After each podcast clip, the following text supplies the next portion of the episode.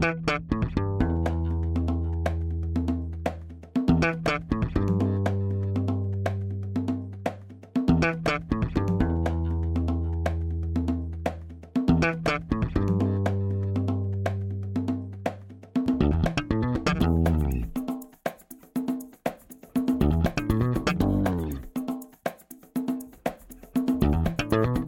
Este é o Tapa da Mão Invisível, podcast destinado àqueles que querem ouvir ideias que abalam sociedades e que não são ditas na mídia tradicional. Bem-vindo, Paulo Fux. Tudo certo, Júlio?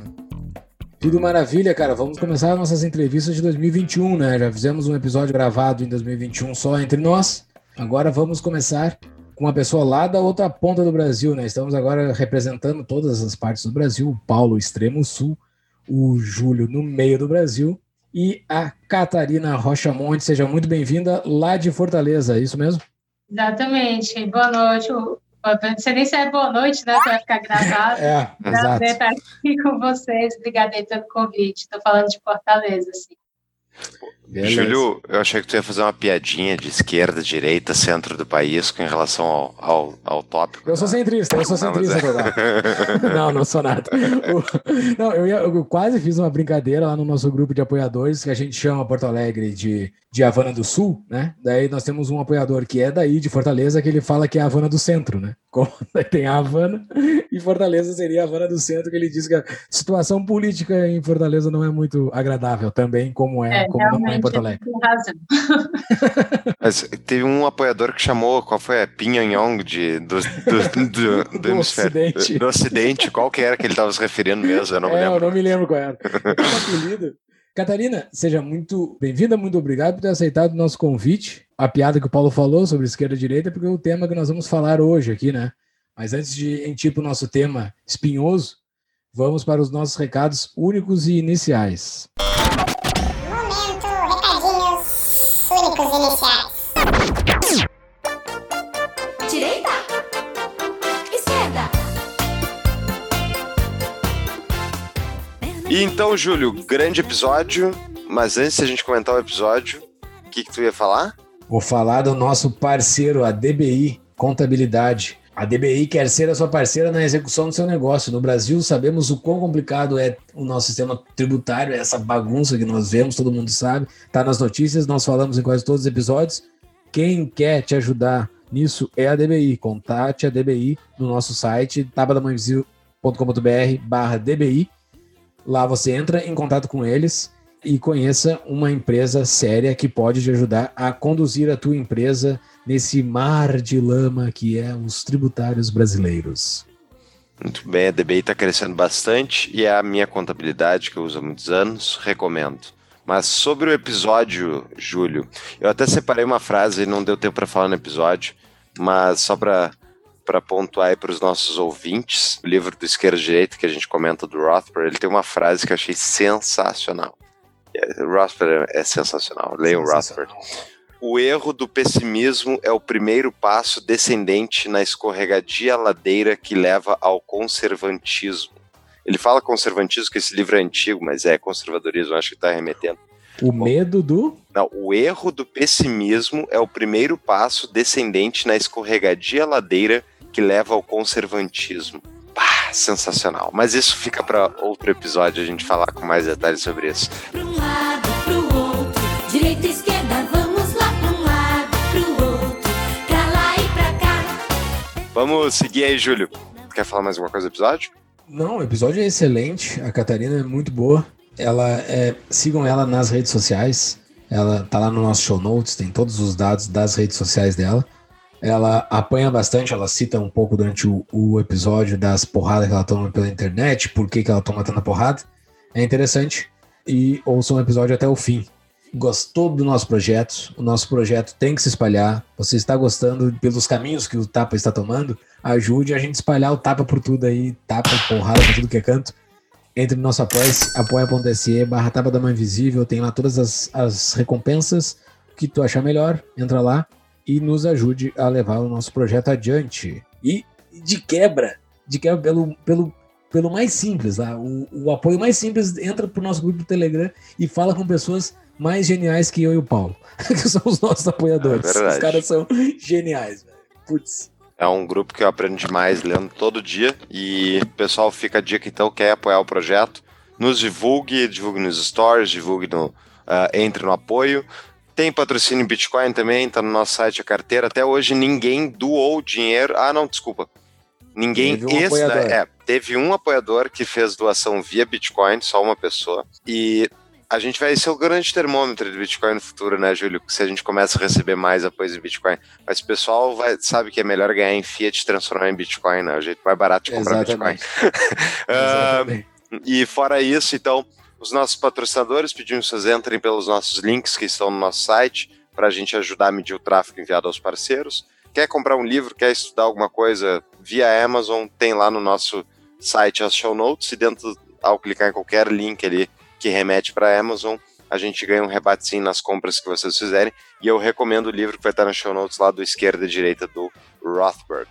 Tudo que nós produzimos está no nosso site, tapadomeiovisível.com.br. Lá tem todos os nossos conteúdos, canais de Telegram, né? Porque agora tá todo mundo saindo do Twitter, indo pro Telegram. Então, vão lá, nós temos um canal do Telegram que é diferente do grupo. O grupo é quando tu paga o apoio, tem direito ao grupo, mas o canal é livre. Entra lá, tem o link no nosso site para ficar sabendo das novidades do Tapa e de outras coisas a mais que nós publicamos lá no nosso canal.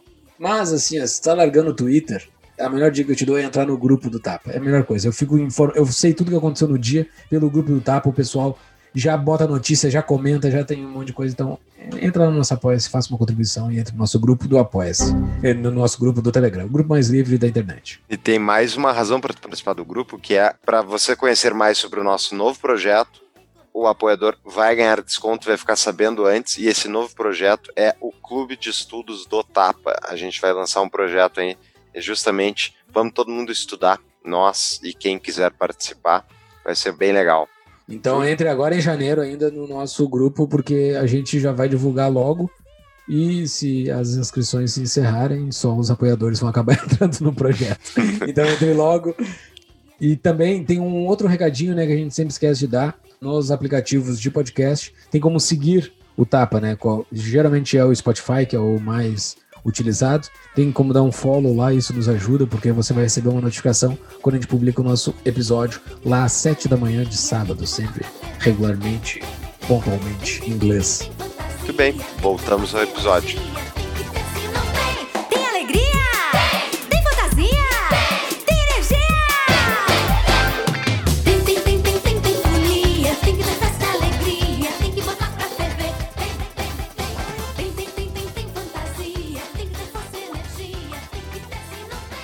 Paulo, vamos apresentar a nossa convidada? Toca a ficha aí, tu que tá com o currículo dela. Quem é a Catarina? Quem é a nossa convidada de hoje, Júlio? Catarina Rochamonte, doutora em filosofia pela Universidade Federal de São Carlos, presidente do Instituto Liberal do Nordeste, autora do livro Um Olhar Liberal Conservador sobre os Dias Atuais, colunista da Folha de São Paulo e do Instituto Liberal, conselheira de avaliação de leis do ranking dos políticos. Muito bom currículo, né? E é importante só lembrar aqui que a dica da, da tua entrevista, Catarina, foi da nossa apoiadora, a Alana Axa Brito. Então, muito obrigado, Alana, pela dica. Obrigada, Lana, também, pela indicação. Valeu. Buenas. Júlio, vamos lá então, vamos começar. Catarina, explica para nós o que é esquerda e direita. Tu tem dois minutos. Ó, Leva o teu tempo aí e explica, porque eh, até diga-se de passagem, ah, vai, já aviso, vai estar na show notes ah, uma das dicas de livro aí da Catarina, que é um livro que eu tive o prazer de, de reler, Esquerda e Direita do Rothbard, e é muito, é, eu adoro o Rothbard, e é muito legal pensar, tipo, ele está falando sobre esquerda e direita, é um livro dos anos 60, e ele foi impresso no Brasil nos anos 80, essa, essa edição aqui é do Instituto Liberal do Rio de Janeiro, é, é muito antiga, então, olha, eu adorei o livro. Foi um dos primeiros livros que eu li de liberalismo lá no início, quando eu comecei a estudar o assunto, e eu tinha me esquecido o quão otimista o Rothbard é, e é muito bom nesses tempos aí uh, ler alguém que é otimista. Então vamos lá, Catarina.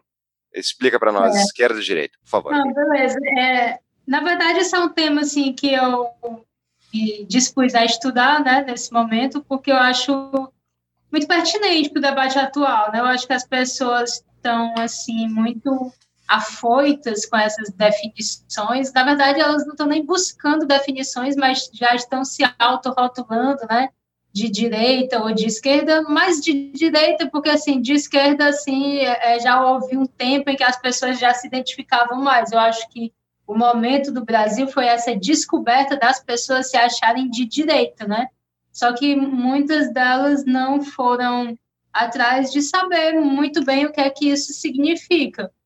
E aí eu comecei a juntar uma, uma bibliografia para para não ficar apenas no autor, né? Porque tem alguns clássicos, tem esse, aí que você falou do Hoffman, mas aí o Hoffman tem uma visão que é diferente, por exemplo, da do Bob, que é um pensador que também tem um livro chamado Esquerda e Direita, né? E aí você vai vendo as várias nuances, as várias perspectivas para você chegar em definições, porque já que são vários autores, aí você vai ter várias definições, e aí você vai é, meio que concatenando as ideias, né? Mas, na verdade, o meu interesse pelo tema ele veio, não foi nenhum, em nenhum desses opúsculos, nem do, do, Bob, nem do Hoffman, mas foi de uma história da filosofia política que eu estava lendo, de um autor francês chamado Philippe Nemo.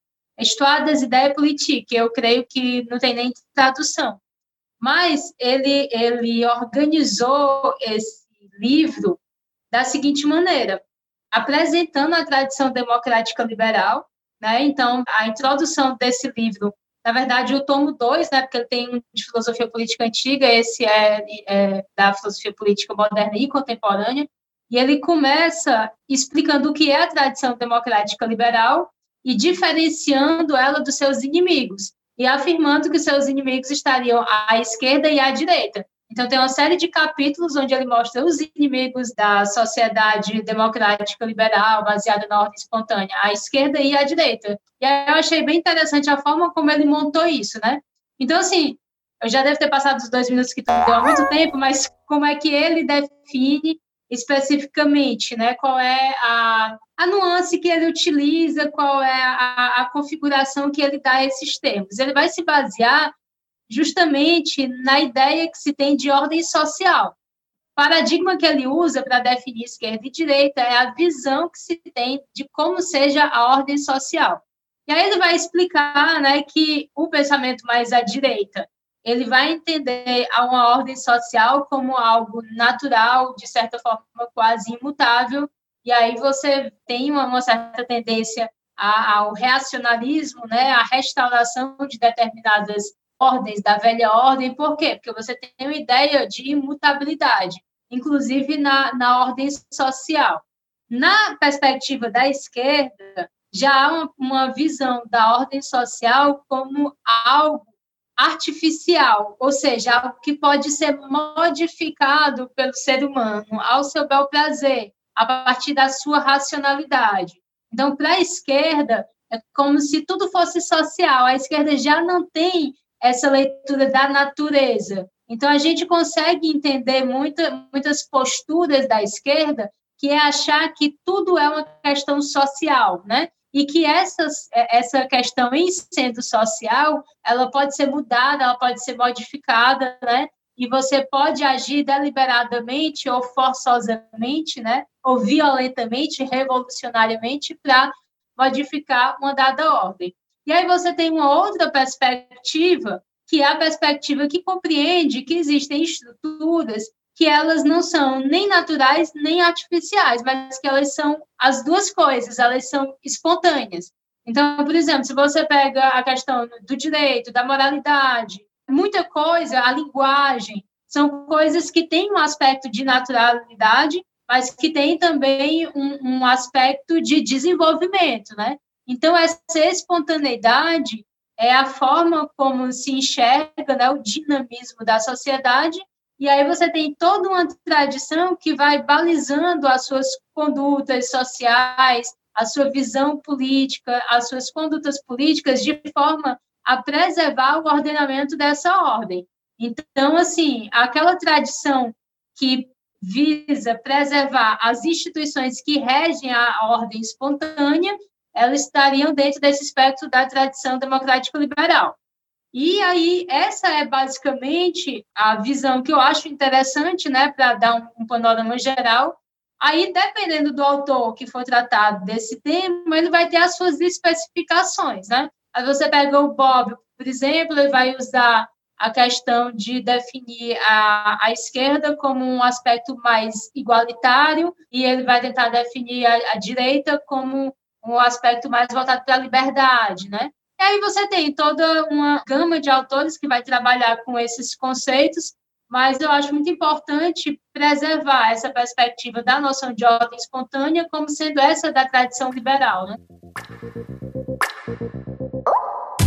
Ter uma renda extra é sempre importante. Agora, na Mutual, além de lucrar investindo, você pode gerar uma renda adicional como agente autônomo de crédito. Traga bons tomadores e investidores e receba até mil reais por cada empréstimo ou investimento efetivado. Entre pelo link do Tapa para nos ajudar a medir o tráfego enviado para os parceiros. Conheça mais em tapadamãoinvisível.com.br barra mutual. O Rothbard ele inverte isso, né? a gente não vai ficar tratando aqui do livro do Rothbard, mas só a perspectiva dele, ele fala que a origem do libertarianismo ele até inclusive coloca na esquerda, e ele põe isso em contraste com a velha ordem existente, né? E ele diz que o libertarianismo ele vai justamente ir contra isso que já existia. Não deixa de ser revolucionário o que foi a proposta liberal lá no século XVII, XVIII, que aconteceu, na verdade, né, de decorrência do pensamento liberal em relação ao que existia até então. Seria, então, o liber, liberta, liberalismo algo de esquerda naquela época mesmo ou não? Então, aí é que está a questão dos autores, né? Pelo Hoffman, o liberalismo, libertarianismo, né, que ele fala, ele é revolucionário, né? Ele fala nesse livrinho, ele é uma, uma coisa mesmo de, de jovem, de você querer realizar um ideal e de você é meio que provocar uma ruptura com toda a velha ordem, então ele tem esse aspecto. Agora, tem que ver que essa obra dele foi escrita, como você mesmo falou, né, lá pela década de 60, e o Hoff é um cara que mudou muito assim, a perspectiva dele. Ele a esquerda e direita, e até ele organizar mais a questão do, do anarcocapitalismo. Então, é difícil, porque ele muda muito assim o, o, o local onde ele está nessa divisão espacial esquerda e direita. Mas nesse livro específico que você está apontando, ele realmente liga o libertarianismo à pauta da esquerda, à visão de mundo da esquerda, porque ele vai definir o conservadorismo de uma maneira, é, é, digamos assim, muito de um viés reacionário. Então, ele tem aquele esquema de velha ordem, como você falou, e essa velha ordem o quê? Essa velha ordem seria aquela ordem estamental, aquela ordem que não prevê a mudança, aquela ordem é, onde há a opressão, né? Então, tudo isso teria sido modificado a partir das revoluções liberais, das revoluções burguesas. Eu concordo em parte. E, na verdade, essa discussão ela é muito, muito interessante para o nosso debate esquerda e direita, por quê? Porque existe um, um nicho ideológico, né, à direita, que é anti-iluminista. Na verdade, é essa perspectiva mais reacionária. A direita radical, ela tende a ter uma perspectiva anti-iluminista. Uma crítica à modernidade, como se a modernidade não tivesse trazido coisas maravilhosas, e que, na verdade, é o oposto do que o Hoffman está dizendo nesse livro. Porque o que ele está dizendo é, não, foi a partir dali que teve a possibilidade de ascensão, que aí teve a Revolução Industrial, que aí teve a emancipação, né? Então, essa coisa da emancipação seria algo que estaria ligado à esquerda, e aí ele liga o libertarianismo à esquerda e vai dizer que depois houve uma cooptação pelo socialismo. E aí o libertarianismo se perdeu né, e não conseguiu mais achar muito seu lugar, e aí foi começando a se identificar com a direita. Eu confesso que quando eu li esse livrinho, a minha cabeça rodou um pouco, porque eu não estava muito habituada com a forma como ele trata aqueles conceitos. Assim, ele chama o marxismo de, de algo quase liberal, aí chama é, é, o socialismo de algo centrista, é uma coisa meio louca para minha cabeça. Mas eu entendi o que ele quis dizer. Ele quis dizer assim que é necessário esse aspecto do ideal, né, de você querer mudar, de você não, não se adequar ao status quo, né, e as pessoas estavam perdendo isso. Então, assim, é, é bem interessante mesmo esse, esse que você falou. Essas definições esquerda, direita, bastante complexas. Aqui estamos com alguns minutos de podcast e já achamos várias complexidades dentro das definições, mas eu quero aumentar essa complexidade do negócio. A definição de esquerda e direita, ela serve somente para o mundo ocidental E mais, serve somente para o nosso mundo contemporâneo. Eu poderia pegar e tentar classificar entre esquerda e direita sociedades pré-Idade Média, por exemplo, ou sociedades japonesas antigas, sei lá. Por quê? Por que eu quero te fazer essa, essa, essa pergunta? Para saber se esquerda e direita é algo naturalmente da sociedade humana, ou é somente um fenômeno de algo recente que nós estamos vendo. Olha, eu confesso que eu não, não consigo responder a tua pergunta, porque eu acho ela dificílima, até porque eu acho que a nossa visão de política, a forma como a gente compreende a política, ela é muito limitada ao Ocidente mesmo. Na verdade, política nasceu de polis, né, da palavra polis, que vem ali da Grécia. E a Grécia é o nosso berço, é o berço da civilização ocidental. Então, as categorias que a gente trata da política é da política ocidental. Então, quando eu falo para vocês de um livro que eu leio, de História das Ideias, né, desse autor, Felipe Nemo, História das Ideias Políticas, ele fala lá da antiguidade, depois da modernidade, da contemporaneidade, mas ele só trata do Ocidente. Então, assim, eu nem tenho estudo para falar sobre isso, assim. Quando eu, do ponto de vista da filosofia, eu tento acessar esse outro lado aí, já é muito complicado, entendeu? Porque, por exemplo, na verdade, a minha área específica não é nem filosofia política, eu sou da área de metafísica, assim, a minha, o meu é, mestrado e o meu doutorado tem uma, uma perspectiva mais, mais da metafísica. Quando eu tento comparar, por exemplo, a visão de mundo hindu, a visão de mundo chinesa, com a nossa visão de mundo, é um negócio completamente distinto, entendeu? A forma como eles entendem o tempo, a forma... Então, assim, no âmbito político é mais diferente ainda. Então, assim, eu realmente eu nem nem consigo responder essa tua pergunta. Agora, em relação ao tempo, eu responderia. Em relação ao tempo e ao Ocidente, eu acho que, que sim, que essas, essas é, é, definições, elas ainda existem, elas ainda se colocam e a gente está vendo isso, assim, de uma maneira muito clara. Na verdade, a gente está vivendo um momento onde essas tensões entre esquerda e direita, elas estão extremamente exacerbadas, né? Então, de fato, é preciso que a gente pense o, que significa esses conceitos e mais. Talvez seja necessário que a gente é, é, consiga enxergar isso de um modo menos dogmático, né? Para que a gente possa voltar a algo extremamente basilar, que é entender que nós somos seres hum, humanos, irmãos, né? Filhos de Deus, para quem é religioso, e que, além de esquerda e direita, a gente precisa achar um elo comum, porque as pessoas estão em, em, de uma forma tal, e isso é que é ruim, né? Isso é uma coisa que não caracteriza a democracia, é justamente essa ideia de você enxergar o outro lado como inimigo. E aí você se coloca nesse espectro à direita e você quer aniquilar discursivamente ou às vezes até, né, fisicamente, a pessoa que se coloca numa perspectiva oposta. Então, eu acho que não tem como avançar mais nesse sentido, né? Precisa de uma reflexão para que isso seja reavaliado. Ótimo.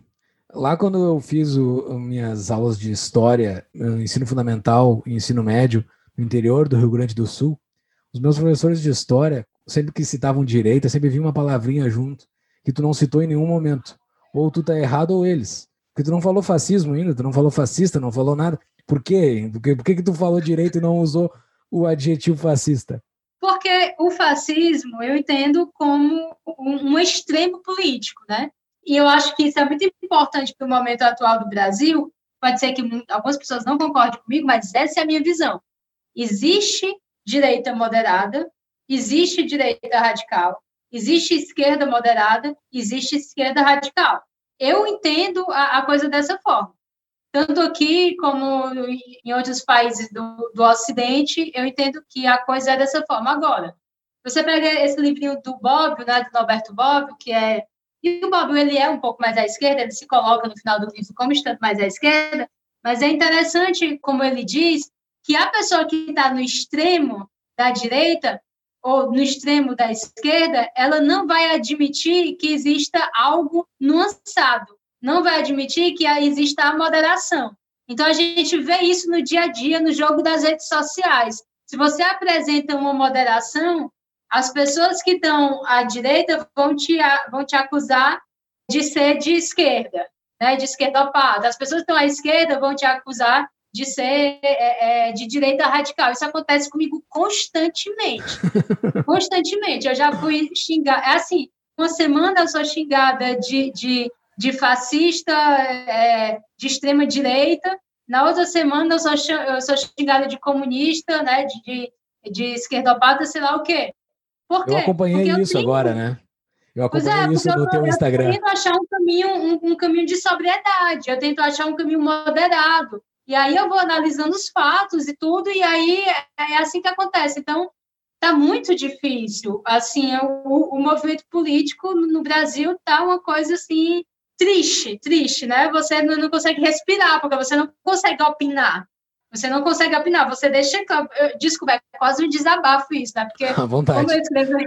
Mas você já viu o meu lugar como ele é paradoxal. Eu sou colunista do Instituto Liberal da Folha de São Paulo. É, isso é Parece- paradoxal mesmo. É um negócio meio estranho, né? Estamos gravando aqui no dia 13 de janeiro, eu tava vendo o teu Instagram. Acho que foi na semana passada, tu fez uma matéria na Folha de São Paulo contra o aborto. E nessa semana agora tu fez uma matéria metendo pau no Trump. E daí veio os dois lados em fúria. Veio todo, todo o substrato do, do esgoto da internet de xingar ali. Impressionante, né? Foi, foi, é verdade, cara, é verdade. Isso é uma coisa muito triste. Quando eu escrevi esse texto contra o aborto na Folha de São Paulo, eu pensei ingenuamente que eu não, olha, ninguém vai mais me acusar de vendida, dizer que eu me vendi para o sistema, que eu é, fui cooptada pelo globalismo, que o Jorge Soros está pagando as minhas contas.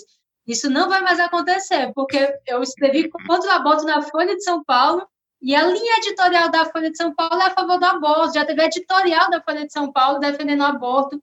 É, 99% dos colunistas da Folha são a favor do aborto. Aí eu vou lá, escrevo contra o aborto, recebo 200 xingamentos.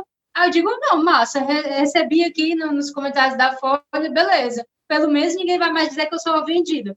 Quando é na outra semana, aí eu escrevo um texto é, criticando a invasão do Capitólio, aí vem, não, é vendida, esquerdista, comunista, só podia estar na Folha de São Paulo e tal, um negócio completamente é, pavoroso, nonsense, absurdo, entendeu? Então, é muito difícil, é complicado. E assim, só para. Eu não gosto muito de falar sobre mim, assim, pessoalmente, mas é porque tem a ver com a questão tratada. Eu passei por um, por um processo muito difícil de saída da universidade por perseguição ideológica da esquerda. Eu era professora substituta da Universidade Estadual do Ceará, e aí, ao mesmo tempo, eu fui chamada para escrever em um jornal local muito conhecido né, do Ceará, e eu escrevi textos analíticos e tudo, mas muito críticos em relação a, a uma visão progressista e tudo mais. Um texto chamado A Guinada à Direita. O Bolsonaro estava ganhando, escrevi um texto, A Guinada à Direita, mostrando que efetivamente o país estava dando uma guinada à direita. E aí eu sofri muito lixamento virtual, vindo do corpo de docentes lá da onde eu trabalhava, e eu saí da universidade processando todo o corpo docente de filosofia, praticamente todo, né?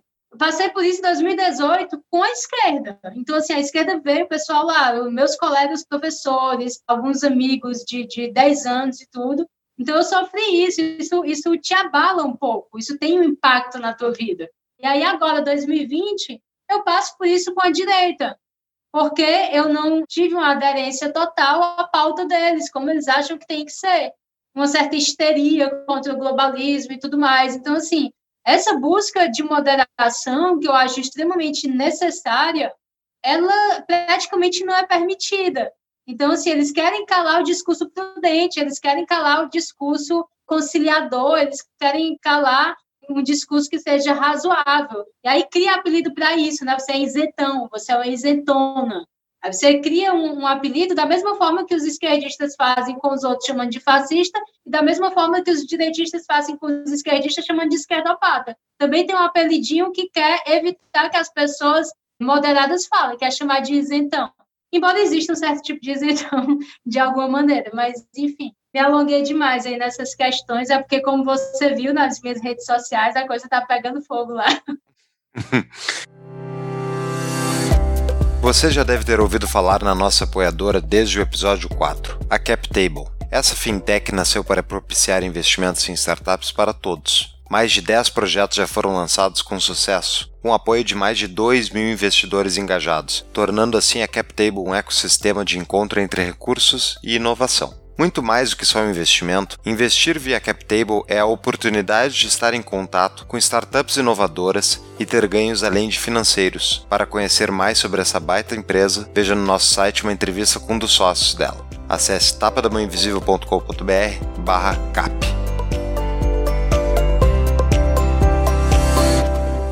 Mas então, deixa eu aproveitar e instigar agora pelo centro, Catarina, mas vamos lá. Qual é o teu posicionamento de de centro, então, porque eu, Paulo, tenho muitas, muitos problemas com centro também. Então, deixa eu te atacar daí pelo centro. Eu quero saber, o que, uma pessoa centrista pensa no Brasil?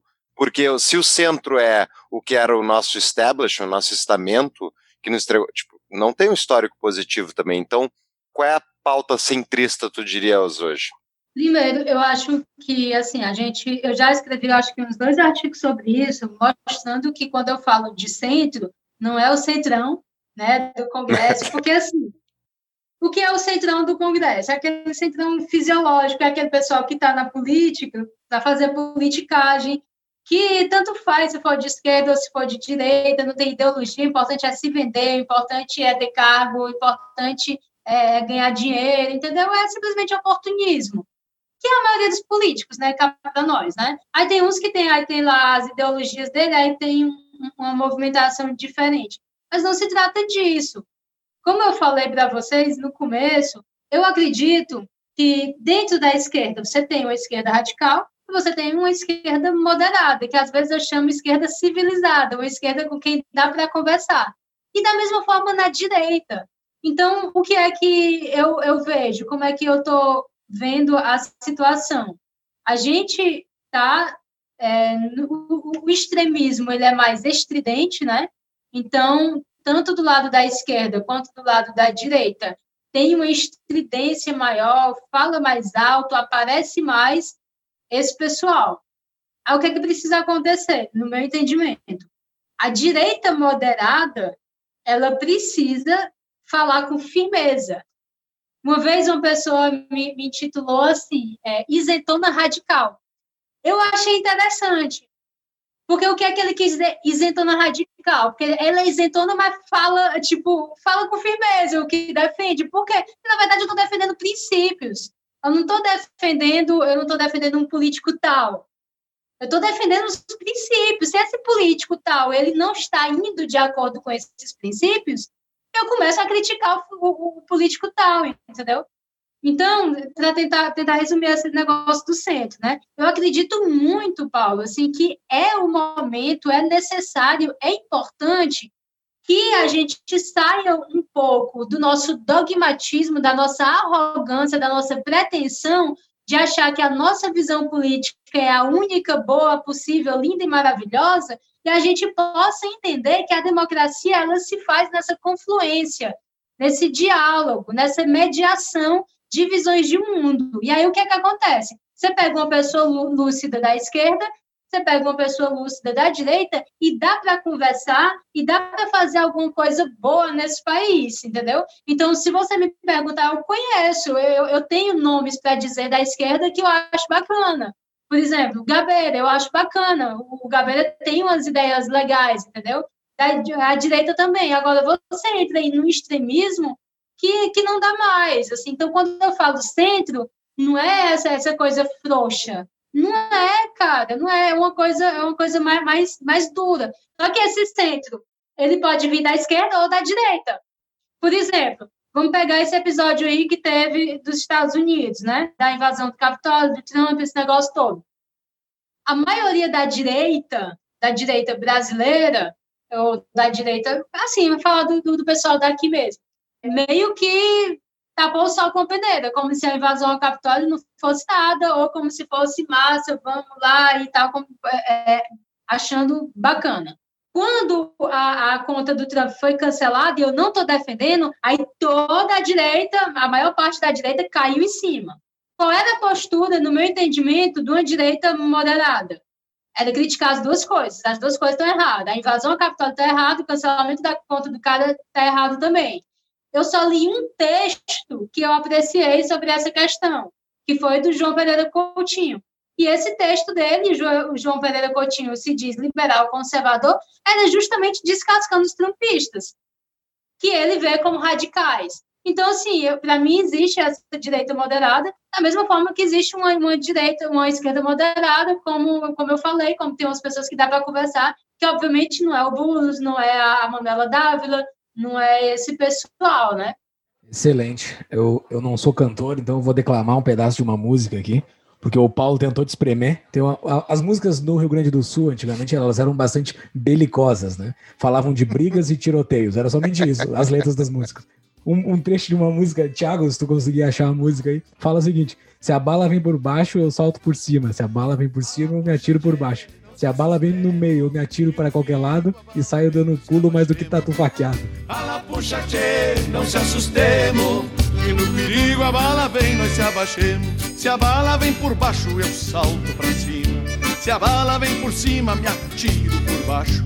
Se a bala vem no meio, eu rolo pra qualquer lado. E saio dando pulo mais do que tatu faqueado.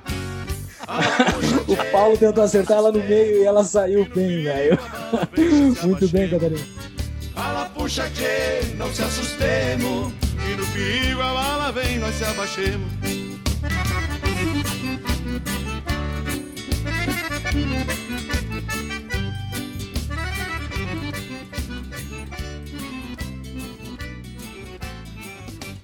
Catarina, olha só, tu no meio da tua resposta falaste que há consenso, pode ter consenso na esquerda, na direita, pode ter esse consenso. Tu até inclusive já citou um nome, Gabeira, que eu também acho que é um cara que dá para ter um certo diálogo, acho que dá para conversar com ele, dá para chegar em certos consensos com ele.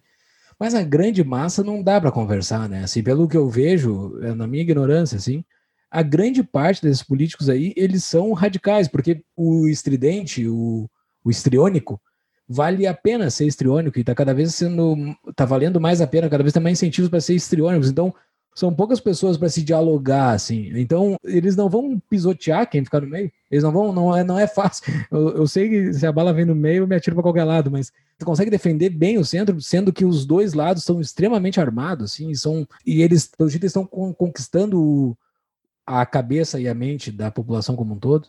Tem espaço para conquistar o coração quem está no meio. Na verdade, assim, eu acho que, que não tem como fugir disso. Eu acho que isso é quase uma missão, porque assim, a gente está constatando uma barbárie, assim. É, é, o que está acontecendo é completamente louco, e você está concordando comigo nesse sentido. Você está dizendo que esses estridentes, esses estriônicos, esse pessoal histérico, é a maioria, e eles são a maioria, efetivamente. Tanto os políticos, como os adeptos desses políticos, como os militantes das redes sociais. E agora a coisa ficou tão chata que não é mais só, é, é, não é uma coisa completamente generalizada, assim, tudo tem a ver com política. Tipo assim, hoje mesmo eu tenho, um grupo religioso, né, que eu, que eu faço parte, porque teve uma, um momento no, no ano passado que eu saí de 20 grupos de WhatsApp de política, 20 grupos que eu, que eu tinha saído de tudinho. E aí eu fiquei só em uns dois ou três grupos que era de religião, que não era de política. Aí eu saí de dois, porque dentro do grupo de religião estavam falando de política, estavam discutindo política. Aí ficou só um, que de vez em quando alguém fala uma, uma coisa de política lá, a gente, não, pelo amor de Deus. Por quê? Porque as pessoas estão politizadas agora, mas de uma maneira ruim, de uma maneira caótica, de uma maneira problemática mesmo. Porque o que, é que acontece? Esse negócio das redes sociais, eu sei que já tem muita gente estudando e tal, aí tem os livros, mas é porque realmente mudou muito a questão política com as redes sociais, né? As pessoas é, se sentem com voz e as pessoas vão lá e, e, e falam, e assim, a gente sabe que, que a gente tem uma, um, um déficit cultural muito grande. As pessoas não, não, não têm hábito de leitura, assim. Cara, ela, assim, o nível educacional do brasileiro é, é, é lamentável. E aí, o que, é que acontece? Muitas pessoas, e vocês devem conhecer parentes de vocês, que só se informam por WhatsApp, que só se informam por, por um determinado grupinho ali, pela sua bolha ideológica. E aí isso gera naquela cabeça, assim, como se fosse um, um, uma, uma visão de mundo que eles querem defender a qualquer custo, assim, sob quaisquer circunstâncias.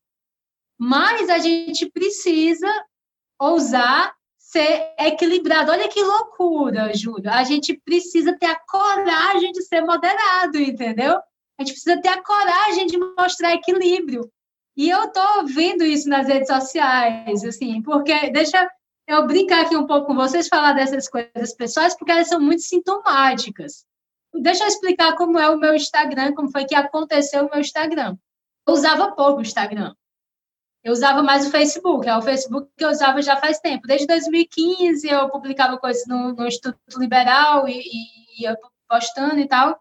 Então, o público que eu formei lá no, no Facebook é um público assim, mais à direita, mas que foi se construindo, que foi acompanhando o meu trabalho já faz tempo.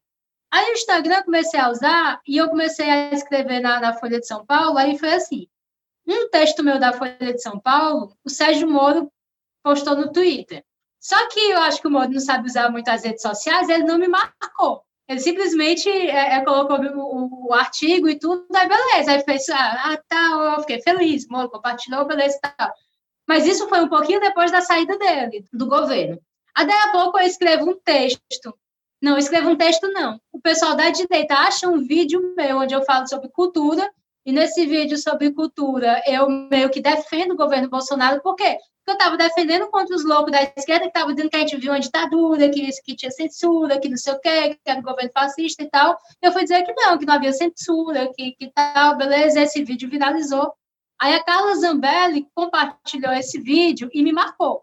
E aí, quando ela me marcou, eu olhei assim pro, pro meu Instagram e tum, tum, tum, tum, tum, tum, tum, tum, tum, aumentando, aumentando, que diabo é isso?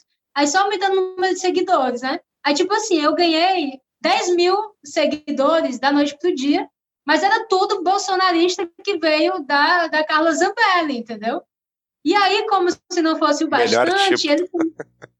ele, ele, é, eles têm uma rede né, muito bem organizada. O que foi que aconteceu? O Carlos Bolsonaro postou e depois o Mário Frias, que é a secretária é a, da Cultura, é a, postou. Ela é presada? Ela que é a presada? Prezada, não estou a ver? É, prezada, não estou a Ela, né? Bolsonaro. Aí depois o Carlos Bolsonaro postou, Flávio Bolsonaro postou e o Mário Frias, que é o secretário da Cultura, postou. E aí, pense, uma ruma de, de, de bolsonarista, eu digo, olha, aí eu fui para os trend topics, aí eu digo, que diabo é isso? Aí eu vi lá nos trend topics, Catarina Rocha Monte, Aí eu, calma, ela vai ver, alguém vai olhar para ela, vai mostrar o meu artigo que eu escrevi, que o Moro compartilhou, e ela vai deletar esse vídeo. Eu fiquei esperando, mas ela não fez isso. Aí pronto. Depois eu fiquei pensando, deve ter sido estratégia para me intimidar, para eu ver com um monte de bolsonarista nas minhas redes sociais, eu não ia mais escrever contra o Bolsonaro, eu não sei o que diabo aconteceu, mas beleza. Aí eu fui lá no meu Instagram, muito tranquilamente, 22 mil seguidores, que eu nunca tive. Mas, pessoal, muito obrigado, sejam bem-vindos e tal. Só que eu queria dizer para vocês, a minha postura atual é um pouco crítica em relação ao presidente, tal, tal, tal, beleza, beleza, beleza. Cara, mas depois desse dia, e aí, assim, isso é uma pressão, cara, isso é uma pressão, por quê? Imagina você como formador de opinião. Você é formador de opinião e a rede social tem esse peso, a gente sabe e tal. 20 mil pessoas lá vibrando, esperando que tu seja a filósofa da direita, entendeu? A filósofa do Bolsonaro, né? O Olavo de Carvalho de Saia. E aí, tu não faz isso. E aí eu fiquei naquela, né? Eu digo, não, eu vou escrever o que eu tenho que escrever. Eu tô vendo aqui as patifarias do, do Flávio Bolsonaro, do Queiroz e do, do, do, ministro lá que foi indicado do, STF, eu fui escrevendo aquilo que me dava na veneta. Aí, pronto, aí veio, todo mundo pra cima, era crítica, era vendida, aí, aí daí a pouco eu fazia uma crítica à esquerda, a pessoa, é, massa, vibrava e tal. Então, assim, é uma loucura, é um caos, assim, a, e, e, as pessoas não não percebem, assim, como está ficando ridículo, assim, lamentável essa postura, né?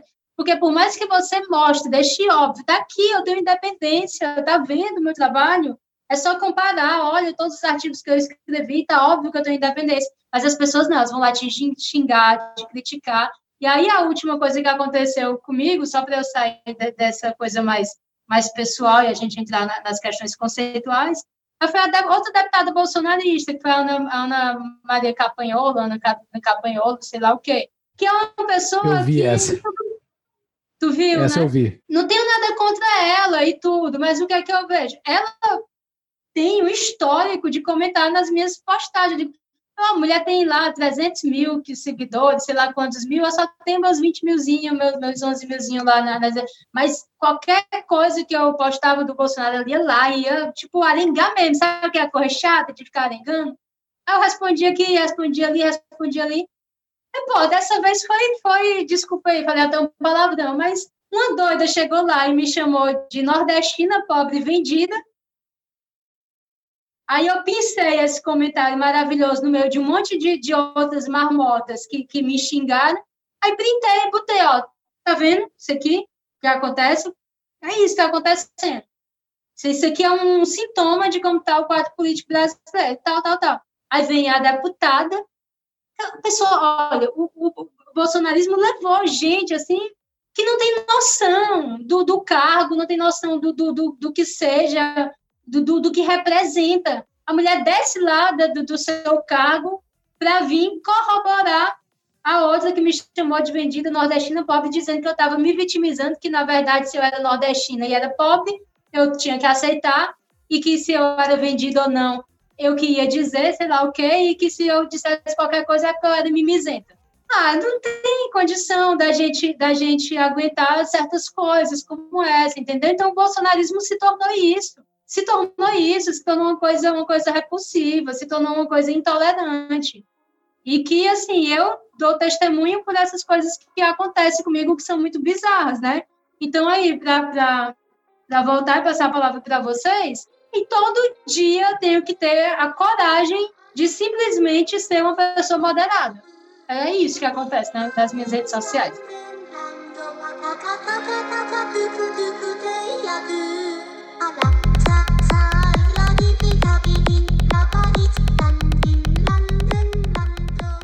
Te vendo aqui, eu eu só imagino mesmo ter a pressão de entrar tanta gente do nada de um lado e, e essa, eh, enfim, essa pressão social.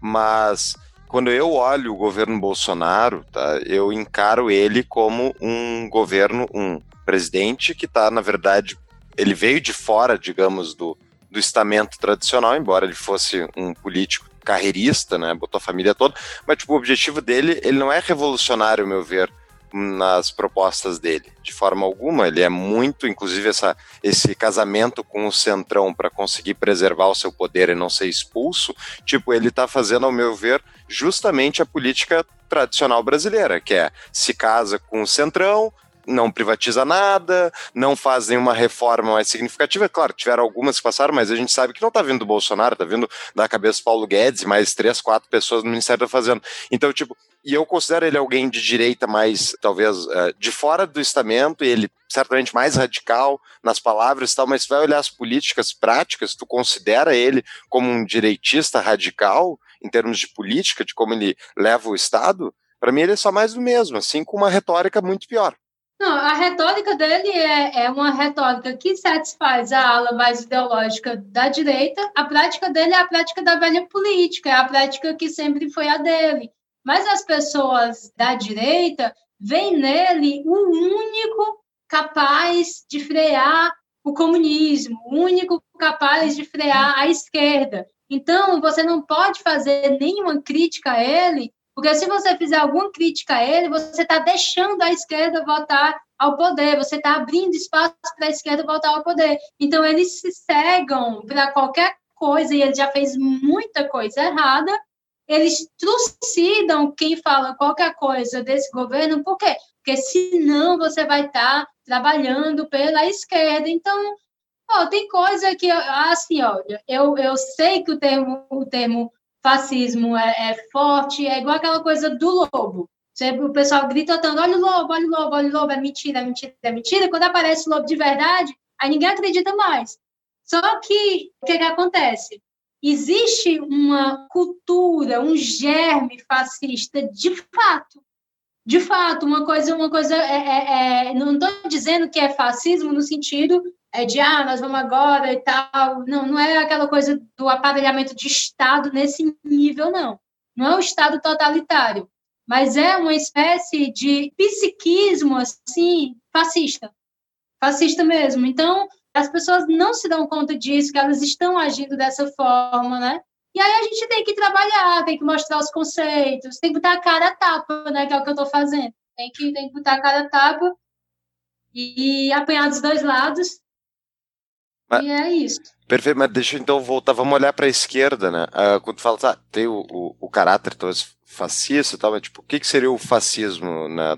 Seria a união corporações e, e Estado, né? corporações e grandes empresas, enfim, projetos. Seria um capitalismo de Estado, um capitalismo direcionado, onde é impedida a entrada de gente nova, enfim, é regulado o mercado e tal. E isso, ao meu ver, tanto a esquerda como a direita, eles praticam. Daí eu volto para o que o Rothbard diz, que eu concordo. Tipo, na verdade, é, é tem eles, que é o Estado, e tem o resto. E daí, tipo, a, a dinâmica da esquerda e da direita, eles estão lutando pelo anel do Sauron ali para ver quem é que vai ser o dono do anel, mas eles não querem destruir o anel de forma alguma, né? Tipo, para mim, eu enxergo os dois, dois lados como proto-fascistas. Alguns mais para a esquerda, outros mais para a direita, mas eles são intrinsecamente ligados à vontade deles de dominar o Estado para impor a sua vontade sobre os demais. Tu não concorda? Eu concordo, eu concordo, concordo, concordo plenamente com isso. Inclusive, essa é a leitura que o Hayek faz lá no Caminho da Servidão, né?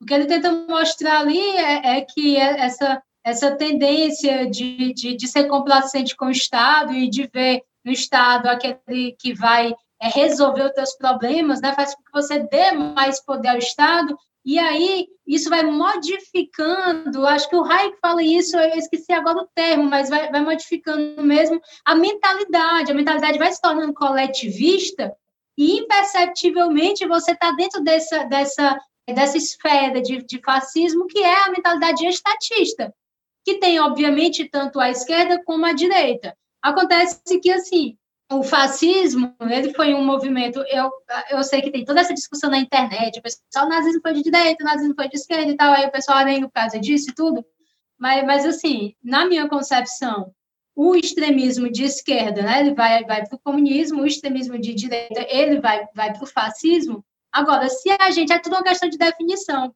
se a gente define dessa forma como você falou, esse compadrio, né, do, do Estado com com, com o empresariado e tal. Nesse aspecto, a esquerda e a direita está nisso. Inclusive, eu tenho, eu tenho me preocupado muito e eu pretendo estudar isso e levar a sério isso, essa questão mesmo desse capitalismo de Estado, isso é uma perversidade. Isso é uma perversidade.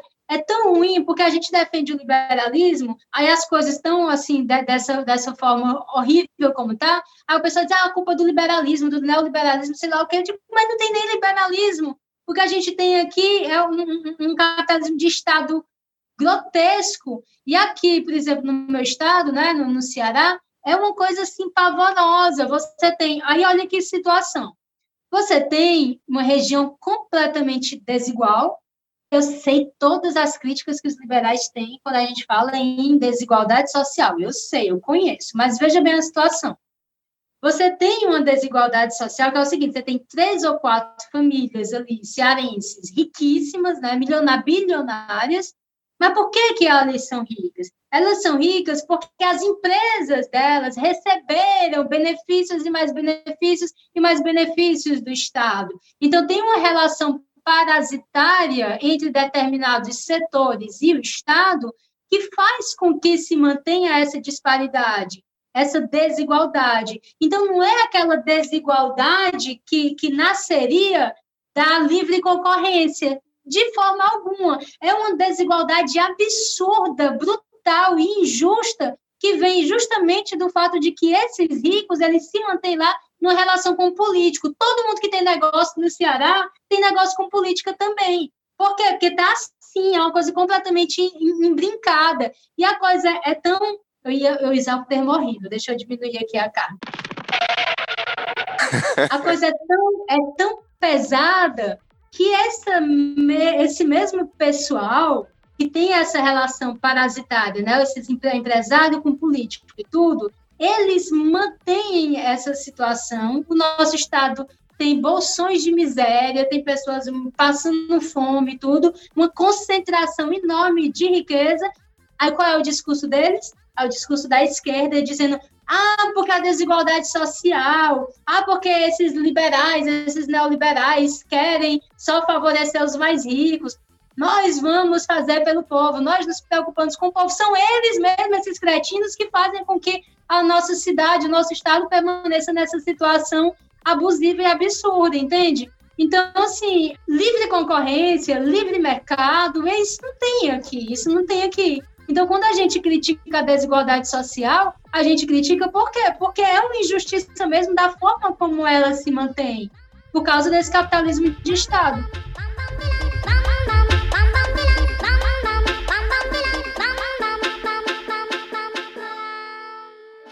Bem. Não, isso tu comentou do, do capitalismo de Estado é, é bem interessante mesmo, que eles conseguem jogar dos dois lados, né? Eles estão ganhando os benefícios muitas vezes de um lado e eles estão fazendo o discurso da esquerda para justamente ganhar o poder político. Exatamente, Isso. A dúvida é, Catarina, agora, bom, es- esse é o cenário, por exemplo, e, e vamos sair do Brasil, por exemplo, pegar o caso da, agora que todo liberal está se perguntando, ah, e, a- ah, e as grandes empresas de tecnologia que estão perseguindo o discurso, e, e daí tipo, ai, elas são empresas privadas, elas podem fazer o que elas quiserem. Bom, elas são empresas privadas, mas elas dependem de dinheiro infinito do Fed para crescer, para crescer seus negócios. E elas, por exemplo, eu até tuitei outro dia isso, tipo, a Amazon ganhou um contrato da CIA desde 2013 que deu 600 milhões de dólares para ela. Tá certo que talvez não seja nada comparado ao- universo de faturamento, mas ainda assim, tipo, essas empresas grandes, elas não estão des- desligadas do Estado. Elas estão conectadas de variadas maneiras e elas não estão operando num livre mercado. Agora a pergunta é, dado que isso, na minha concepção, por exemplo, é um fato, o que que tu faz? Como é que tu desmonta isso? Porque uma pessoa mais à esquerda vai dizer, bom, enquanto está pegando fogo né, o, celeiro, o celeiro, a gente tem que então agora dar políticas redistributivas, a gente tem que usar o Estado como ferramenta para compensar isso. Só que nunca entra na equação deles de acabar com a causa original, com o problema original que está fazendo isso. Então eu pergunto para ti, assim, na tua realidade, como é que tu enxerga, qual é, como é que se resolve esse problema da desigualdade provocada pelo Estado? Eu iria dizer aquele, velho chavão, né? Destruindo o Estado, mas a gente sabe que não tem esse piloto automático que a gente aperte. Mas, assim, eu, tenho, eu tenho pensado um, um pouco sobre isso, né? Eu estudei um pouquinho no, no ano passado, dei umas aulas sobre filosofia política moderna, e eu estudava justamente os autores que pensaram a, a formação do Estado moderno, tipo Hobbes, né? E, e o próprio Maquiavel, aquele momento lá da formação do Estado moderno, e o que eu fiquei pensando foi o seguinte: a modernidade mesmo, ela tem uma, uma concepção de natureza humana, uma, uma visão de mundo que formatou o Estado moderno como algo assim à parte, como algo despregado do indivíduo. A gente sabe o Estado, o Estado moderno, ele é um gigante, uma coisa burocrática que tem ali uma elite como se fosse é, uma coisa completamente estranha ao corpo social. Por que, que eu estou falando isso? Porque eu tenho uma certa nostalgia dos gregos, né? Eu gosto muito do, do pensamento político grego e tal, eu, eu tenho falado muito sobre isso. Então, assim, os gregos eles não eram nem individualistas, nem coletivistas, mas eles tinham um senso de comunidade, um senso de pertencimento, e eu acho que a gente precisa, em algum momento, tentar valorizar essas ações espontâneas né, da sociedade que gera uma, uma, uma certa concórdia social, uma certa empatia, né, que tornaria o Estado desnecessário. Vamos pensar na nossa realidade mesmo, porque precisa ser pensado. A gente está sofrendo uma coisa muito estranha, que é a questão da pandemia, né? Então, assim, fica se esperando a solução do Estado, a solução do Estado, a solução do Estado. O que foi que o Estado fez nessa pandemia, pelo amor de Deus, a não ser roubar? Roubar de respirador superfaturado. Eu volto para o meu estadozinho, né? Maravilhoso. Aqui teve tudo isso, teve construção de hospital, de campanha, com desvio né, de licitação, porque você teve lá o orçamento de guerra. Então, assim, as pessoas, ah, porque a gente precisa do Estado, a gente precisa do Estado, o Estado está roubando. Numa situação assim calamitosa, as pessoas morrendo.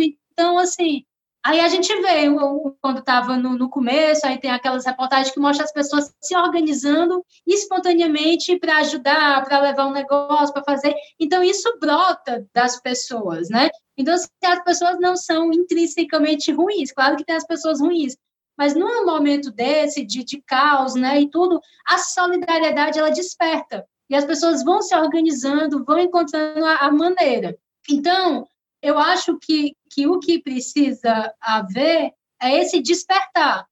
Essa ideia de que a gente não, não, não se mantém por si mesmo, que não vale a pena a gente. eu É um negócio meio anti, parece que é antiliberal que eu vou falar. Por quê? Porque o liberalismo tem aquela coisa, já eu vou buscar as minhas próprias satisfações, e aí isso vai gerar uma engrenagem que vai deixar tudo bacana, tudo em ordem, tudo. Eu acho que, que, que a fundamentação da coisa não é bem por aí. Eu realmente eu não acredito Pode ficar à vontade. que, que você não pode fundamentar uma ordem social no egoísmo. Eu também não acredito em fraternidade forçada, né? Para usar a linguagem do Bastiado. Eu não, não acredito em fraternidade forçada. Mas eu acredito que as pessoas podem colaborar, é, podem fazer é, é, as coisas se organizarem de maneira que o Estado seja desnecessário. Então, assim, politicamente falando, qualquer tipo de, de coisa que for aprovada no sentido de diminuir o poder dos políticos, eu acho louvável. Então, assim, algumas vezes eu pensei em entrar na política partidária, já fiquei na, na, na peinha de me candidatar algumas vezes. Se eu entrasse, ia ser aquela coisa bem utópica mesmo, né, de tentar destruir por dentro. O que é que eu acho? Eu acho que deveria tirar poder de político. Tudo que você pudesse fazer no sentido de diminuir o poder dos políticos estava valendo, né? Então, eu acho que a tecnologia também ela pode acabar tornando o Estado mais obsoleto, mas eu acho que é isso, é não esperar, o Estado não vai resolver, o Estado só vai te roubar. Tem algumas pessoas de boa fé na política que podem fazer algumas coisas boas, né? Mas é uma exceção, são as minorias. É interessante eh, esse, esse teu posicionamento que eu, eu, eu também me encaixo quase que 100% nele, assim, eu acho que as soluções estão comunitárias, acho que ninguém vai viver que nem um ermitão, nós somos seres eh, comunitários, né, inclusive isso é uma, algo que eu prego bastante aqui no podcast, de Marx e da teoria dele ter pego essa palavra e cooptado essa palavra do comum, do comunitário, ele pegou o, o, o prefixo ali para o comunismo, né, mas eu acho que sim, nós temos que preocupar com os nossos comunitários, com as coisas que ocorrem do nosso lado e essas nossas discussões acabam fazendo que a gente se preocupe com, com coisas muito macro. Esquecemos a esquina da minha casa, se está com meio fio pintado, se o parquinho não tem ferrugem para o meu filho brincar, essas coisas que são importantes de fato para minha vida. E eu acho que isso que um, que um liberal e libertário gostaria de se preocupar mesmo, mas como tem coisas, o poder está muito distante da gente, a gente acaba tendo que ficar preocupado com as coisas que ocorrem aqui em Brasília. Ah, surpresa Brasil, quem acabou de chegar? Os favelados que a esquerda não conseguiu enganar. Falaram pra eu parar de bater minhas panelas. Tentaram dar 30 conto e uns pão com mortadela. Desde o Bolsa Família, essa mania canalha. Cês acham que compra gente com uma amiga? dessa briga toda que ocorre, e tem muitos que falam da tal da guerra cultural, né? A minha percepção, 30 e poucos anos, o que eu via até 10 anos atrás era o que eu percebo hoje. Tudo que eu via como política até 10 anos atrás era tudo de esquerda. Nada entrava dentro do meu ouvido de leigo de 10 anos atrás que não fosse de esquerda. Ocorreu uma ruptura, ocorreu uma mudança, internet, pá, pá, pá, já discutimos em vários episódios aqui. Tu tem textos também que explica isso também. Geralmente tem as mesmas explicações, todo mundo tem, tem mais ou menos uma tese dessa ascensão da direita. Isso foi meio que fundamental, né, para essa briga que tem hoje. Eu acho que essa, esse atrito que está tendo hoje, essas cicatrizes que estão se abrindo na sociedade, elas não são um pouco necessárias, porque antes estava meio hegemônico, assim, né? Só tava esquerda falando, não se tinha. O povão não conseguia ter uma outra linguagem suficiente para expressar o que, que elas gostavam, gostavam, ou desejavam, ou gostariam, porque era tudo esquerda, a linguagem era de esquerda. Agora apareceu uma outra linguagem de direita.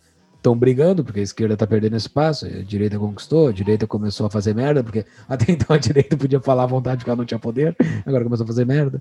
E daí agora tem um, um centro mais coeso, não um centro PMDB, um centro com ideias de centro, que tu defendeste muito bem. Então tá, assim, esse, esse meu discursinho todo aqui. Essas rupturas, essas, essas cicatrizes, essas feridas que estão se abrindo na sociedade, elas não são boas? Olha, eu não diria que são boas, eu diria que, que talvez sejam necessárias, né? Eu entendo perfeitamente esse movimento que você falou. Agora, o que é que eu acho, né? Beleza, criou-se uma linguagem de direita, criou-se um espaço para a direita, só que a gente tem que ver, até como liberal, né? A gente tem que ver quem está no poder. Então, assim, ah, mas a esquerda ainda tem hegemonia ali e tal, beleza. O aparelho do Estado agora está com a direita, certo? E o discurso da direita, ele não tomou consciência de si ainda. Por quê? Porque, assim, a esquerda, desculpa eu eu tá falando, mas a esquerda tem mais maturidade intelectual. Aqui no Brasil tem sim, entendeu? E você vê a maturidade intelectual, tanto é que na universidade tem mais pessoas que tenham maturidade intelectual, bom senso, leitura e cultura na direita, é errado. E aí o que, é que acontece? Você tem um discurso de direita que se consolidou, que é um discurso muito raivoso, é um discurso muito sinal trocado mesmo, e é um discurso muito perigoso. É, é um negócio tão bitolado, porque assim, a gente percebeu, por exemplo, a questão do politicamente correto. Pô, horrível, patrulhamento, politicamente correto, você tem que falar assim, você tem que falar assado, tudo. Aí a direita vai e constrói uma coisa do outro lado, e o que é que ela se torna? Grosseira, uma incapacidade de você lidar com o ser humano. Uma coisa mesmo, um discurso pavoroso, um discurso fascista em alguns momentos, sim.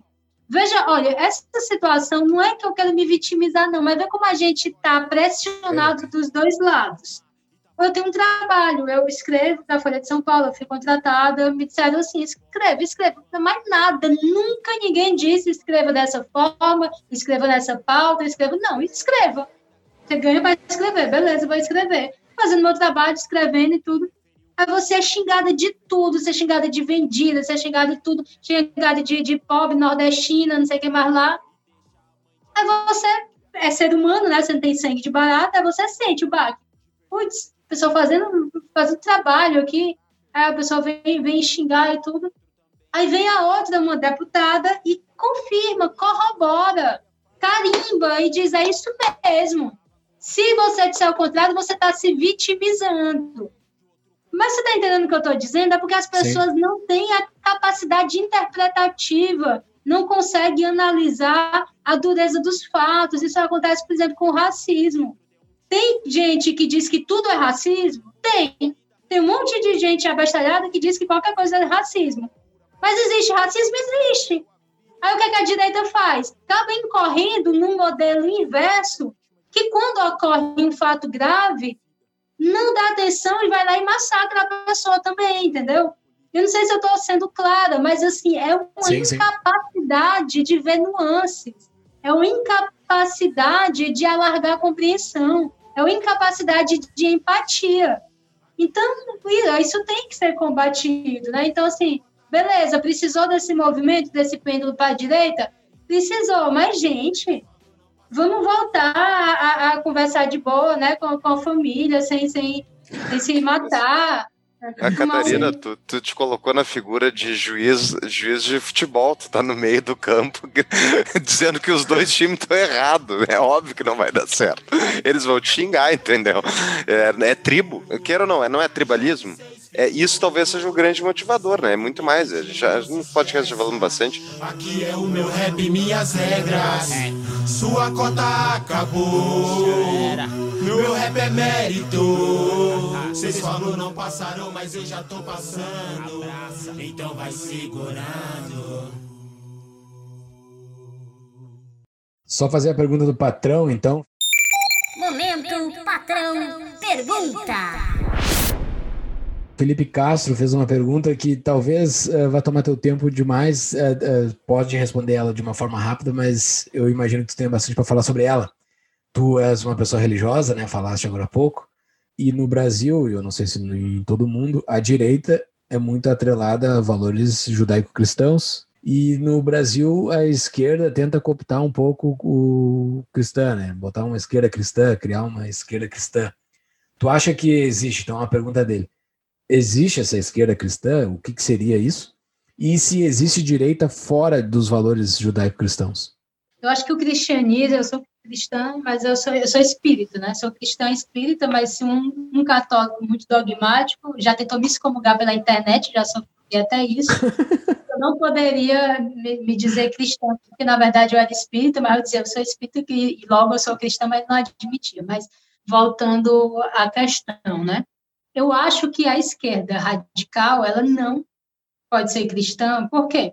A esquerda, a esquerda radical, ela se atrela ao marxismo, ela se atrela ao comunismo, e a base disso é materialista. A base do marxismo é o materialismo histórico dialético, é uma concepção de mundo que não aceita nenhuma transcendência, que nega qualquer transcendência, que nega Deus, né? Então, o motor da história é a luta de classe, daquela coisa toda. Então, a visão de mundo marxista, ela é obviamente contraditória à visão de mundo cristã. Por exemplo, questão do aborto, né, que o, o Norberto Bobbio até, até fala como sendo uma coisa bem, bem paradoxal nessa distinção entre esquerda e direita. Porque ele vai dizer, olha, a esquerda, ela diz que está do lado do mais fraco, ela costuma se autodefinir como a, a, aquele espectro político que estaria do lado do mais fraco. O feto é o mais fraco ou mais forte em relação à mãe, né? Então, assim, como é que você é, é, vai, vai defender o aborto e, ao mesmo tempo, dizer que defende o mais fraco? É uma coisa incompatível. Então, o esquerdista que achasse que era o defensor do mais fraco, em tese, ele deveria ser contra o aborto. Só que quem é contra o aborto, normalmente, é porque tem uma concepção de vida, né? uma, uma concepção mais alargada de vida, que às vezes tem uma relação com a religiosidade, embora seja, obviamente, possível você ser contra o aborto baseado em, em, em pressupostos jurídicos, né? Mas, assim, o que eu quero dizer é isso, é que numa esquerda moderada, eu acho que sim, é compatível com o cristianismo. Porque o que seria isso? Seria a pessoa que se entende como tendo uma visão de mundo é, voltada ao social, uma visão de mundo voltada para as pessoas que estão mais oprimidas, uma visão de mundo mais voltada para os fracos e um combate às desigualdades, né? Então, esse foco na, na, na busca de igualdade seria mais atrelado à esquerda, como o próprio Norberto Bobbio diz. Então, beleza, isso é compatível com o cristianismo. Direita. Essa direita que se encontra mais é, é, atrelada à religião, ela tem também, em alguns aspectos, um ranço muito reacionário, muito dogmático, muito preconceituoso, aquela coisa mesmo Deus, pátria, família. Deus, pátria, família é um negócio é, é, é, é complicado. Você não pode querer impor a sua visão religiosa de mundo numa questão de um aparato estatal, né? Isso não faz muito sentido. Então, quando você chega lá e vê que o Bolsonaro pega e diz esse país agora vai ser um país cristão e não sei o que e tal, quando ele faz aquele, aquele rebuliço todo lá que ele fez, a pessoa bate palma e tudo, mas isso é, é mera retórica, né? Isso é mera retórica. Existe uma, uma divisão necessária que, inclusive, é fruto do cristianismo, a separação entre Estado e religião. Então, assim, uma direita moderada, sim, ela é muito mais afeita à religiosidade. Por quê? Porque ela vai estar atenta ao processo que a esquerda faz no sentido de não atentar para aquilo que é natural e para aquilo que é transcendente. A esquerda ela tem uma visão de mundo de que o homem, na sua racionalidade, ele deve modificar tudo, inclusive a natureza. Aí você entra na questão muito atual da ideologia de gênero, né? A ideologia de gênero ela é muito característica dessa distinção aí que eu uso para responder. Por quê? Porque ela nega a natureza. A ideologia de gênero ela nega a natureza, ela faz tábua da rasa da natureza. Ela foca no desejo do ser humano. Eu me sinto, vamos eu, eu me sinto homem, eu desejo ser homem, eu me vejo como homem, eu acredito que eu sou homem, logo eu sou homem. Entende? Então você não aceita que existe a natureza e você acredita menos ainda que exista uma força maior que sustente essa natureza. Então, por isso que a esquerda é adepta de uma engenharia social, de uma mudança da sociedade. Por isso que ela quer modificar a linguagem, né? quer botar um X e tirar a desinência de gênero, porque ela quer essa artificialidade forçada. Então, nesse sentido, não, não seria compatível com o cristianismo. Por quê? Porque para o cristão, o cristão ele está imerso dentro de uma ordem. Ele está imerso dentro de uma ordem e essa ordem ela é balizada por uma transcendência, ela é balizada por Deus. Então, assim, eu volto para minha moderaçãozinha. Eu consigo conversar de boa com uma pessoa da esquerda moderada, com uma pessoa da direita moderada, e acredito que nessa moderação ambos podem se dizer cristãos. Muito bem. Tarina, adoramos, mas vamos por tempo. Para encerrar, eu te peço uma dica de livro para te colocar nas show notes. E eu vou colocar nas show notes também a tua coluna. Fala um pouquinho do teu perfil do Instagram, enfim, o que tu quiser divulgar aí, para a gente encerrar então o nosso tempo. Tá, pessoal. Então, é, eu convido vocês que, que assistiram, né, que gostaram da entrevista, a me seguir lá no Instagram. Não, não preste muita atenção na loucura que acontece lá nos comentários, né, mas tem, tem, tem conteúdo legal também, apesar das tretas. E tem também o meu canal no YouTube, eu tenho um canal no YouTube que de vez em quando eu posto alguma coisa lá. Uso também o Facebook, a rede social que eu uso menos é o do Twitter, mas é tudo a Catarina Rocha Monte, Lá no Instagram tem aquele Linktree, né, não sei como é, que, que tem todos os meus links lá. Então, acho que o caminho para encontrar o meu trabalho é por aí, pelo Instagram mesmo, para quem tiver interesse. Maravilha, vai estar no show notes. E um livro para indicar? Chaves, como dizia meu velho avô, se quiser chegar a ser alguém, devore os livros. Quê? Que devore os livros. Sobre esse tema, né, que a gente conversou, esquerda e direita, tem o livro do Norberto Bobbio, que eu gosto do livro, é, chama é, Esquerda e Direita, Razões e Significados de uma Distinção Política. O Bobbio, ele é um pouco mais à esquerda, né, mas assim, é o tipo de, de esquerda que o, os esquerdistas mais radicais dizem que é, que é liberal e os liberais dizem que é socialista e tal. Enfim, né, fica rotulando, mas o livro dele é bom. Indico também o do, do Hoffer, né, que você falou, que é, que é o esquerda e direita, que é um opúsculozinho assim pequeno, que também é interessante. E assim, para quem tem esse aqui que é coletivismo de direita, só para mostrar que ó, coletivismo de direita a outra ameaça à liberdade. Que também que aí mostra, né, também o, o risco desse populismo de direita. Eu, como eu mostrei um que é crítico à direita, eu vou falar um que é crítico à esquerda, que é o do, do bom, Pensadores da Nova Esquerda. Perfeito. Aqui, ó, tolos, Scruton, ok. Tolos, fraudes e militantes. é, exatamente, Pensadores da Nova Esquerda. Esse também é bem bacana. É isso. Excelente, foi um excelente papo. Muito obrigado. Ah, aprendi bastante. Para fechar todos os cantos do Brasil, a Alana, que o Fux falou que deu a indicação da Catarina, ela é do Acre. Então nós estamos representando os quatro cantos do Brasil nesse episódio aqui. Valeu, Alana. E Catarina, muito obrigado. Valeu. Forte abraço, foi um prazer te conhecer. Catarina, muito obrigado. Adorei o papo também e até a próxima. Valeu.